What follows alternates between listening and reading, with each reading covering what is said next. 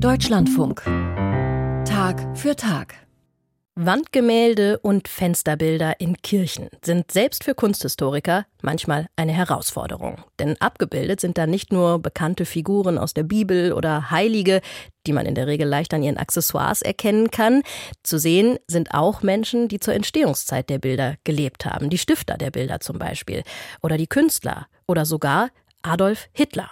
Schwer vorstellbar, aber tatsächlich gibt es bis heute mehrere Kirchen, in denen Porträts von Hitler zu sehen sind. Die meisten dieser Bilder sind allerdings erst nach 1945 entstanden und dementsprechend kritisch gemeint. Unsere Saarland-Korrespondentin Anke Schäfer hat einen Historiker getroffen, der diese Hitler-Darstellungen in Kirchen erforscht und der sie mitgenommen hat in eine Kirche in Lothringen. Wir sind gut eine Stunde von Saarbrücken aus nach Frankreich gefahren und stehen jetzt vor einer kleinen römisch-katholischen Kirche.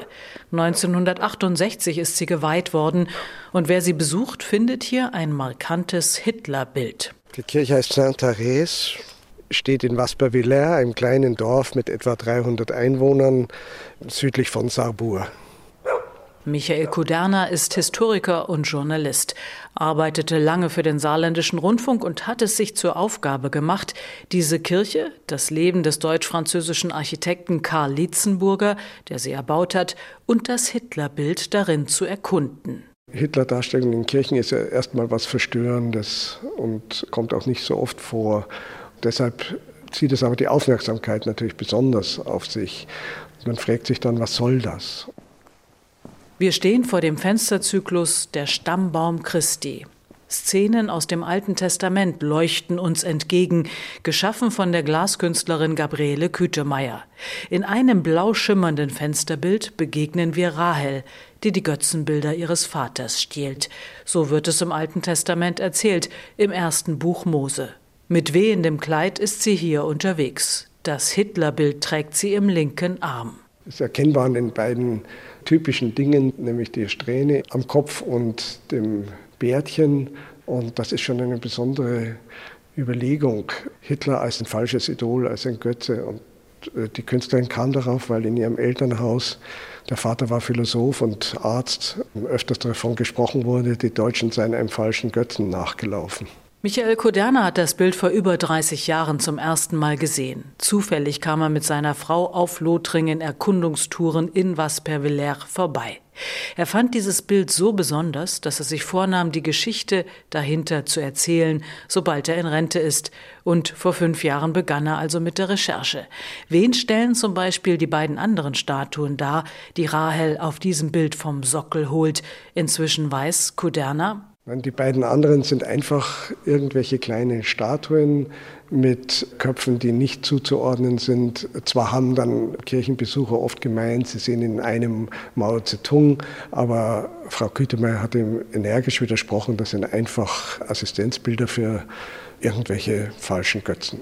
Und so fragte sich Michael Koderner, gibt es weitere Hitlerbilder in Kirchen, gerade auch im deutschsprachigen Raum? Und so nach und nach, ich glaube, so ziemlich alle Hitlerbilder gefunden, die nach 45 entstanden sind. Und was vor 45 ist, ist natürlich ein ganz schwieriges Kapitel, weil alle Bilder, wo Hitler positiv dargestellt wurde in Kirchen, natürlich 45 ganz schnell entfernt wurden und auch möglichst alle Spuren verwischt wurden. Im Buch Grenzüberschreitungen hat Michael Kuderner seine Recherchen veröffentlicht. Er zeigt etwa ein historisches Foto eines solchen positiven, inzwischen zerstörten Hitlerbildes, das in der evangelischen Martin-Luther-Kirche in Laudenbach an der Bergstraße in einem Fenster zu sehen war.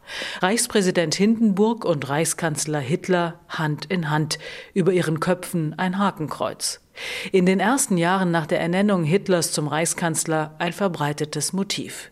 In manchen Kirchen, so sagt Michael Kuderner, traf man damals auch auf Hitler-Büsten. Allerdings gibt es auch Bilder, die vor 1945 entstanden und die wahrscheinlich kritisch sind und noch existieren. So hat Kuderna etwa eine mögliche Hitler-Darstellung in einem Fensterbild in der Taufkapelle von St. Peter und Paul im baden-württembergischen Weil der Stadt gefunden und ein Fresko in der Stadtpfarrkirche St. Ludwig in Bad Dürkheim. Wenn Sie überhaupt Hitler wirklich darstellen, man kann das in keinem Fall wirklich beweisen, also wo Hitler entweder als Schächer am Kreuz vorkommt oder wo Hitler als Verführer in der Wüste von Jesus dargestellt wird. Also solche Bilder gibt es auch und es ist ziemlich wahrscheinlich bei den beiden, die ich gerade genannt habe, dass er es ist, aber beweisen kann man es natürlich nicht, weil es wäre viel zu gefährlich gewesen für die Künstler, es damals irgendwo schriftlich niederzulegen. Nach 1945 wurde es ungefährlich, Hitler in Kirchen darzustellen. Allerdings konnte es geschehen, dass das Bild des Diktators Beifall von der falschen Seite bekam, so etwa im bayerischen Landshut. Dort wurde im Sommer 1946 in der gotischen Pfarrkirche St. Martin ein Fensterzyklus eingesetzt, der vom Martyrium des heiligen Castulus erzählt. Betrachter erkannten unter den Peinigern des Heiligen Hitler, Göring und Goebbels. Man möchte ja meinen, das ist eine eindeutige Aussage, aber es gab schon sozusagen kleine Wallfahrten von Neonazis dorthin, die sich gefreut haben, sozusagen einfach, dass Hitler in einer Kirche auftritt. Und auch schon in der Entstehungszeit war es schwierig mit diesem Bild, weil sich viele aufgeregt haben, Hitler hat in der Kirche nichts zu tun. Und der Künstler dann der Meinung war, sie wollen wohl nicht mehr erinnert werden an die paar Jahre vorher, wo sie selber vielleicht Mitläufer waren und noch sein Bärtchen getragen hatten. In insgesamt 16 Kirchen im deutschsprachigen Raum hat Michael Kuderna mögliche Hitler-Darstellungen gefunden. Das Bild in Wasperviller ist das 17. Wenn er die Ergebnisse seiner Recherchen insgesamt in den Blick nimmt, sagt er, hier ist eine Entwicklung interessant. Erst wurde er als Folterknecht, als Teufel schlechthin dargestellt in der ersten Zeit nach dem Krieg, ähm, als die Künstler ja auch noch selbst noch entsprechende Erfahrungen mit dem Regime gemacht hatten.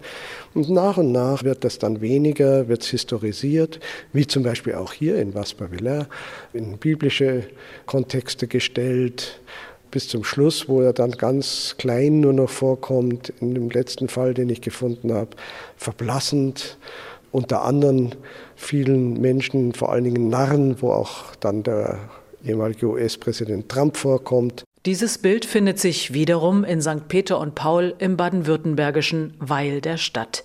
Hier verspottet eine Narrenschar und darunter eben auch Trump und Hitler seit 2018 auf einem Flügel des Dreikönigsaltars den gegeißelten Christus. Ein Werk, das, so sagt Kuderna, zum Nachdenken über die eigene Rolle im närrischen Treiben der Welt anregt. In dem Fall wird ihm ein Totenkopf daneben gestellt, also auch hier ist das Statement schon klar, aber er wirkt nicht mehr so übermächtig wie in den ersten Jahren in der künstlerischen Verarbeitung. Hier in der Kirche im lothringischen Vaspervillers ist die Kritik an Hitler im Fensterbild eindeutig. Rahel räumt das Götzenbild ab. Und das Herzstück der Kirche Sainte-Thérèse des deutsch-französischen Architekten Karl Lietzenburger ist eine in rotes Fensterlicht getauchte Kapelle, gewidmet den Opfern des Nationalsozialismus. Anke Schäfer über Hitlerbilder in Kirchen. Die meisten wurden nach 1945 entfernt, einige kritische Hitlerporträts sind aber bis heute zu sehen.